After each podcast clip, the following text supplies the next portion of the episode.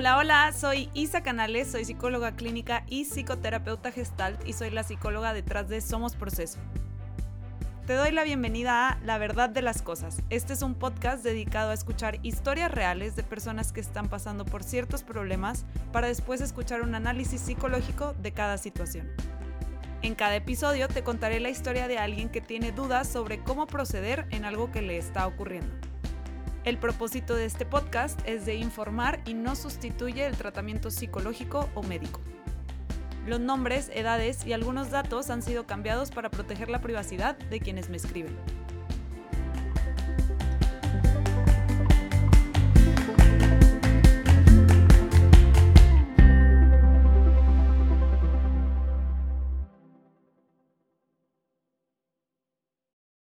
El día de hoy vamos a platicar sobre el caso de Jimena. Jimena se siente muy juzgada por su mamá y no sabe cómo hacer ver a su mamá que las actitudes y comentarios que hace constantemente la alejan de ella. Entonces, pues vamos a ver qué está pasando. Su carta dice así. Hola Isa, mi mamá no aprueba nada de lo que hago y ya no sé qué hacer. Me afecta mucho. Me llamo Jimena, tengo 31 años. Mi mamá y yo siempre hemos tenido una relación complicada. Desde que estaba chiquita me he sentido muy juzgada y presionada por ella. Me presionaba a socializar más. Ninguno de mis novios le parecía suficientemente bueno. Estuve en ballet toda mi vida y cuando tenía festivales siempre encontraba algo que criticar. Cosas por el estilo. Actualmente la cosa sigue igual. Soy repostera y nunca aprobó que me dedicara a eso. Con todo y que ahora me va muy bien y mi negocio ha crecido muchísimo, jamás la he escuchado decir que está orgullosa de mí. Los cambios que le cuento que haré en mi negocio siempre vienen con mucha duda de su parte. Con todo y que nunca me ha dicho que le gustan mis postres, sí me hace pedidos y sus amigas también, lo que me hace pensar que sí le gustan y sí los presume, pero a mí no me dice nada. No la entiendo. Hasta la fecha me presiona porque socialice más. Cabe mencionar que yo me siento cómoda con mi vida social, es ella la que piensa que es algo poco. Hace unos meses decidí mudarme a mi propio DEPA y ha criticado mucho esta decisión diciendo todo lo malo del DEPA que elegí y que es tonto gastar en eso si me lo puedo ahorrar quedándome con ella. Hace tres años terminó una relación en la que no me sentía feliz y plena, y fue una decisión que me criticó muchísimo. Ella misma tiene una relación complicada con mi abuela. Siempre la ha resentido mucho porque mi abuela fue una mamá muy ausente emocionalmente.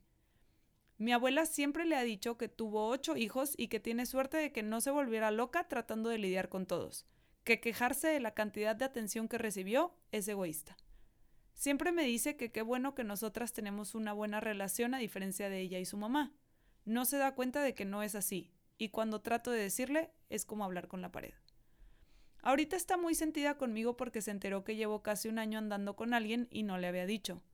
Traté de explicarle mis razones, le dije que nunca prueba a mis parejas, pero no parece escuchar. Dice que eso no es cierto y no entiende por qué no le había dicho. Lo peor es que cuando se enteró y hablamos sobre él, lo primero que hizo fue criticar a lo que él se dedica. Quisiera saber cómo puedo hacerla ver que sus comentarios y críticas constantes me lastiman y me alejan de ella. Gracias por leerme, Jimena.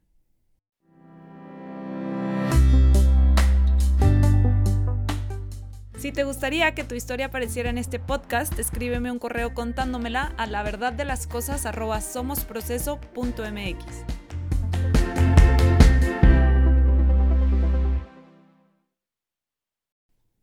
Este caso se me hace muy interesante. Creo que las fallas en comunicación entre papás e hijos pueden ser súper comunes. Y en específico, la comunicación con alguien que no quiere ver lo que se le está comunicando, pues es extra difícil, ¿no? Porque como lo dice Jimena, pues es como hablar con la pared. Hay varias cosas que me gustaría explicar antes de llegar al tema específico de la comunicación y la manera en la que Jimena y su mamá se están comunicando.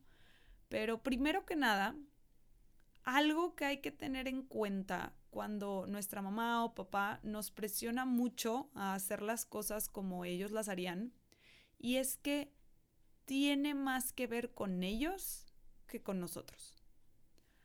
Por poner un ejemplo, cuando nuestra mamá nos dice, o bueno, pues en el ejemplo de Jimena, ¿no? Cuando su mamá le dice, deberías socializar más, no sales tanto, puede ser más bien a mí me hubiera gustado socializar más cuando era joven y no quiero que tú tengas ese arrepentimiento de grande como yo lo tengo. O también puede ir por el lado de, a mí me funcionó mucho socializar mucho y salir, y como es algo que a mí me funcionó para ser feliz, creo que es la mejor manera de ser feliz. Y como quiero que tú también lo seas, te lo trato de imponer. Porque al final se trata de que no saben comunicar esto otro no saben decir esto, esto que les acabo de, decir, estas palabras tal cual, no saben decir esto me dolió, esto me funcionó, me da miedo que no seas feliz. No lo dicen y entonces, sal más, socializa, ¿por qué no sales? Deberías hablarle a no sé quién y ir a la fiesta y no sé qué. Y entonces los hijos lo reciben como presión, como crítica, no sé, su cantidad de amigos, o sea, lo, lo reciben de estas otras maneras cuando de fondo está este mensaje de, pues quiero que seas feliz y te quiero transmitir esto que creo que es una manera de ser feliz. De cualquier forma, tiene más que ver con sus propias experiencias y creencias que con las de los hijos a quienes se las están imponiendo. Y en el caso específico de la carta, pues tiene que ver más con la mamá de Jimena que con Jimena en sí sí sé que es difícil de aceptar porque, pues, al final este tipo de comentarios pueden llevar a sentir rechazo y mucha duda en uno mismo. Pero la realidad es que la mayoría de las veces los comentarios juiciosos y las críticas vienen desde un lugar amoroso que no se está sabiendo transmitir de la manera adecuada. O desde una herida que no se está sabiendo sanar de manera adecuada. Y entonces la proyectan en sus hijos. De todas formas, regresamos al hecho de que tiene más que ver con ellos que con sus hijos. Ahora, hay varias razones por las que podrían estar eligiendo manejarlo así y no de una manera más funcional. Una puede ser que no son conscientes de eso, o sea, no son conscientes de sus heridas y de que a ellos les dolió no haber hecho ciertas cosas de cierta manera y entonces lo proyectan en sus hijos. Otra razón puede ser que están cerrados a que la manera en la que les funcionó a ellos es la mejor manera y no se dan cuenta de que a cada quien le funciona hacer las cosas de distintas maneras y lo que les hace felices a ellos o lo que les hizo felices a ellos en su momento no va a hacer feliz a todo el mundo. Al final del día, lo que hay detrás en la gran mayoría de los casos es amor y preocupación porque a sus hijos les vaya bien en la vida. Hay un ejemplo que escribe Jimena en donde se me hace muy evidente el amor que hay detrás de muchas de las acciones de su mamá. Cuando Jimena decide irse a vivir a su propio depa, su mamá critica todo del otro depa y critica la decisión en sí de irse a vivir por su cuenta. Detrás de esas críticas parece haber un no quiero que te vayas porque te voy a extrañar mucho, que la mamá no está sabiendo transmitir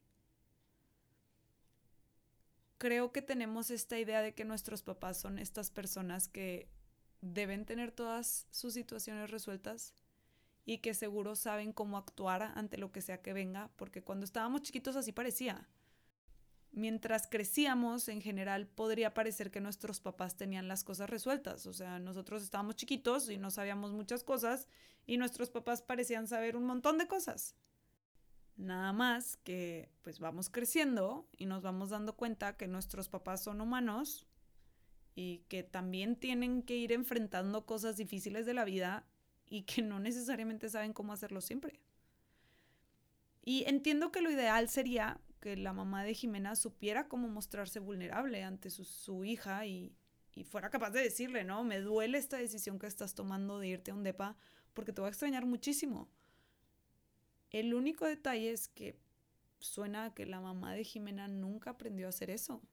De hecho, suena a que cuando se ha mostrado vulnerable con su propia mamá, o sea, la abuela de Jimena, eh, y me refiero a cuando le dice que le hubiera gustado recibir más atención al crecer, pues se topó con una respuesta muy fría y de mucho rechazo. O sea, la mamá le dijo, lo que estás pidiendo es egoísta. O sea, viene una hija a decirle a su mamá, me dolió mucho tu ausencia mientras crecía y la respuesta de la mamá es, es egoísta lo que estás diciendo. O sea, me gustaría que se tomaran un momento para empatizar con la mamá de Jimena y lo doloroso que ese momento ha de haber sido para ella. Esta persona que no sabe mostrar ni poquita de su vulnerabilidad se abre con su mamá y su mamá le cierra la puerta en la cara. Suena muy fuerte. No estoy tratando de poner a la mamá de Jimena como la víctima. Claro que cada quien somos responsables de nuestras propias heridas. Lo único que busco es mostrar otra perspectiva de lo que podría estar guiando el comportamiento de su mamá. Porque cuando entendemos qué hay detrás del comportamiento de las demás personas, podemos resentir menos su actitud.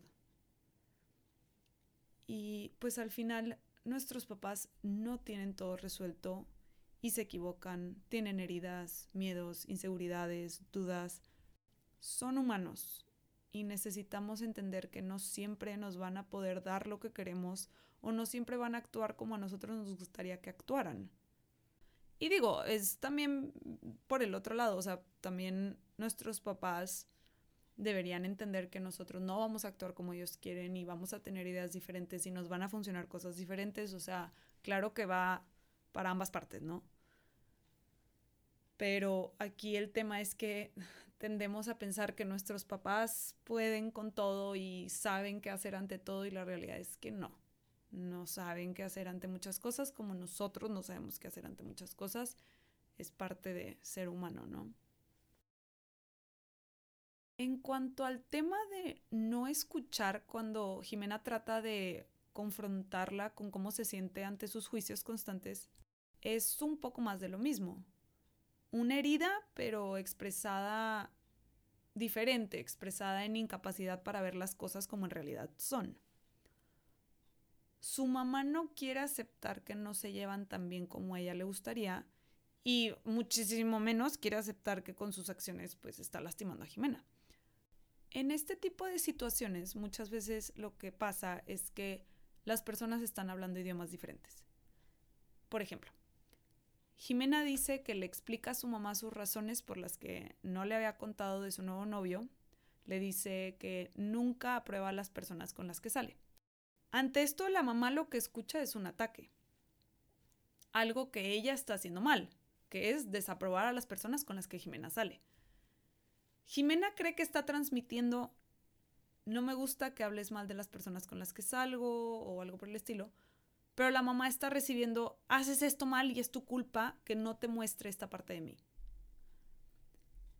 Cuando decimos, tú haces esto, la otra persona automáticamente se pone a la defensiva. Máxime si le estás evidenciando algo que no quiere ver.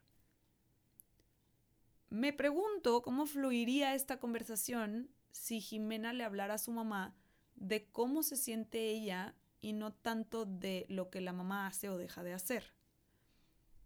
En este ejemplo sería, no te había contado de mi novio porque siento miedo de que no lo apruebes.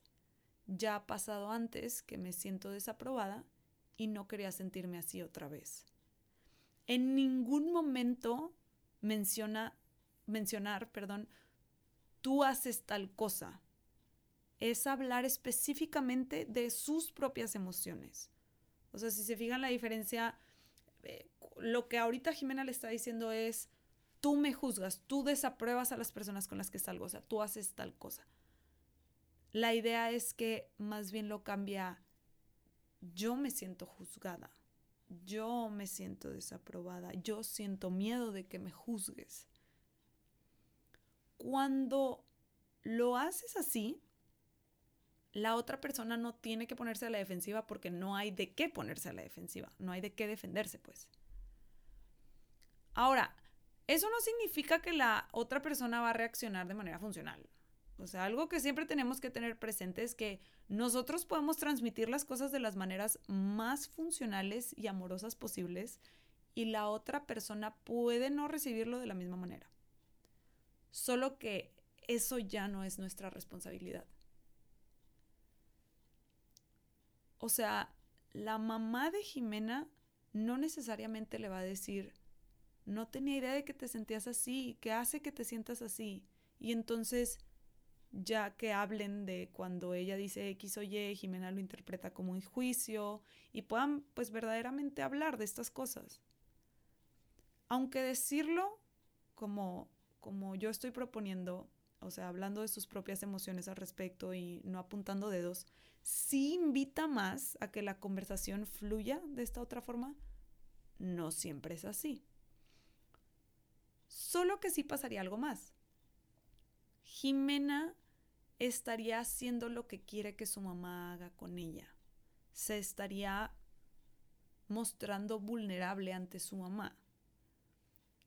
Y es que muchas veces queremos que las demás personas hagan un montón de cosas que sin darnos cuenta no hacemos nosotros. Jimena quiere que su mamá le diga lo orgullosa que está de ella quiere ese nivel de vulnerabilidad. Quiere que su mamá le hable de sentimientos profundos. Y al mismo tiempo, ella misma no le habla a su mamá de sus propios sentimientos profundos. No le dice, mamá me siento juzgada. Le dice, mamá tú me juzgas. Y esa es una diferencia bien grande necesitamos estar dispuestos a dar lo que estamos pidiendo de las demás personas. Si quiero que mi mamá me hable de emociones profundas, tengo que estar dispuesta o dispuesto a yo también hablar con mi mamá de mis propias emociones profundas. Entonces, la verdad de las cosas es que hay muchas maneras en las que Jimena puede mejorar su relación con su mamá y creo que la base sería la manera en la que le comunica las cosas. Ya sé que puede parecer que su mamá es quien no la escucha y más bien la mamá tendría que trabajarlo. Y obviamente la mamá se, se beneficiaría muchísimo de trabajar en sus propias heridas de abandono por parte de su propia mamá, Nada más que, pues, quien me está escribiendo es Jimena, no su mamá. Eh, ojalá algún día la mamá quiera trabajar estas heridas, pero por lo pronto pienso que Jimena puede empezar eh, mostrándose poquito a poquito, o sea, según ella se vaya sintiendo cómoda, más vulnerable frente a su mamá. Y puede empezar con cosas chiquitas, como por ejemplo, mamá, me haría muy feliz que me contaras si disfrutas los postres que me has pedido. O cualquier cosa que sea de cómo se siente Jimena, pero si se fijan, no es decir, es que tú nunca me dices que te sientes orgullosa. Es hablar de su propia experiencia, o sea, no hablar de la experiencia de la mamá o asumir lo que la mamá está sintiendo, pensando o acusarla. Es, yo me estoy sintiendo así, esta es mi experiencia. Y poquito a poquito ir llevando esta manera de comunicar las cosas a cómo se siente ya ante las actitudes de su mamá. Validando lo que hablamos al principio de que la raíz de mucho de lo que hace la mamá es por amor a Jimena. Pero un ejemplo sería con, esto que hace la mamá de, por ejemplo, criticar o, o, cuestionar mucho las decisiones que toma Jimena respecto a su negocio. Puede ser un, mamá, veo que tienes muchas dudas sobre la decisión que tomé en mi negocio y sé que me lo, me lo dices con mucho amor y porque quieres que me vaya bien, solo que me siento juzgada ante todas estas preguntas. Claro que palabras más, palabras menos, ya según el estilo de Jimena y la manera en la que Jimena hable, pero por ejemplo, en, en, en, lo que pasó con el nuevo novio de Jimena, bueno, ya ni es nuevo, ¿verdad? Porque ya llevan casi un año, pero el novio de Jimena, que su mamá se acaba de enterar, también puede ser como, mamá, cuando haces estos comentarios sobre el trabajo de mi novio, me siento juzgada. Fíjense cómo no es tú me juzgas, es más bien haces estos comentarios y yo me siento juzgada. Este tipo de cambios, aunque pueden parecer pequeños, hacen muchísima diferencia a la hora de comunicarnos con alguien y sobre todo con alguien que está tan cerrado o cerrada a, mostrarse vulnerable o, a ver su responsabilidad en lo que no está funcionando en, en la relación. Ojo, no necesariamente estos cambios van a hacer que la otra persona cambie. O sea, definitivamente existe la posibilidad de que con todo y que comuniquemos las cosas de esta forma, la otra persona se cierre y no quiera ver las cosas como son. De cualquier forma, cuando hablamos más desde nuestra propia experiencia y somos más transparentes con la manera en la que nosotros nos sentimos ante algo y lo expresamos, somos más capaces de soltar y de dejar ir. Porque empezamos a entender qué es lo que nosotros podemos hacer y qué es lo que no. O sea, básicamente nos damos cuenta qué está en nuestro control y qué no. En este caso en específico, lo que dice o no dice la otra persona está fuera de nuestro control. Lo que sí está en nuestro control es lo que decimos o no decimos nosotros. Y cuando tomamos la responsabilidad y, hacemos lo que está en nuestro control, podemos soltar, podemos quitarnos la responsabilidad de lo que hace y cómo reacciona la otra persona y tenemos la certeza de que nosotros hicimos nuestra parte y la pelota está en la cancha de la otra persona. Y eso trae mucha paz. Digo, el empezar a transmitir las cosas así sí tiene una alta probabilidad de traer un cambio. Pero bueno, suponiendo que no es así, que la mamá está demasiado cerrada y no quiere ver y no, y sigue con la misma actitud, de todos modos, comunicarse de esta forma sí va a traer un cambio para Jimena en cómo se siente ella respecto a esto que pasa y le va a traer más claridad en qué decisiones tomar de ahora en adelante respecto a cómo quiere manejar la relación con su mamá.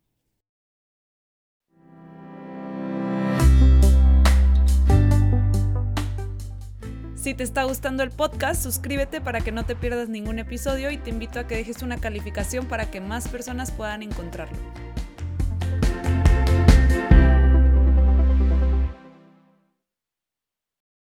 para responder la pregunta de Jimena, ¿cómo puedo hacerla ver que sus comentarios y críticas constantes me lastiman y me alejan de ella? Su mejor opción es cambiar el enfoque desde el cual está hablando con su mamá y hablar desde su propia experiencia, mostrar su propia vulnerabilidad y quitar el enfoque de qué hace o dice su mamá. No acusarla y más bien mostrarle su experiencia tal cual está haciendo. Creo que esa es su mejor opción. Sí, creo que puede traer mucho cambio en la dinámica. Y aún así, si no trae el cambio para la mamá, o sea, si la mamá sigue igual, le va a traer un cambio interno a Jimena. Porque al final transmitir de esta forma sus emociones la lleva a validar lo que está sintiendo, la lleva entonces a sentirse más segura de sí misma. Eso le va a permitir poner más límites, le va a dar más claridad en cómo quiere manejar la relación con su mamá, viendo lo que está haciendo. Eh, al poner límites no se va a sentir culpable porque va a saber que ella está haciendo su parte y que lo que no está en su control es cómo reacciona su mamá o lo que hace su mamá. Entonces, son muchos los cambios positivos que pueden venir para Jimena si empieza a comunicarse de esta forma.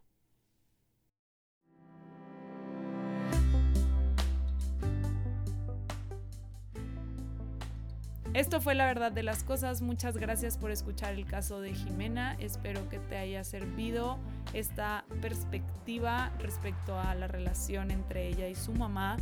Si te gustaría que tu historia apareciera en este podcast, escríbemela a la verdad de las cosas somosproceso.mx y también me puedes encontrar en redes como Somos Proceso en Instagram, TikTok y Facebook. Hasta la próxima.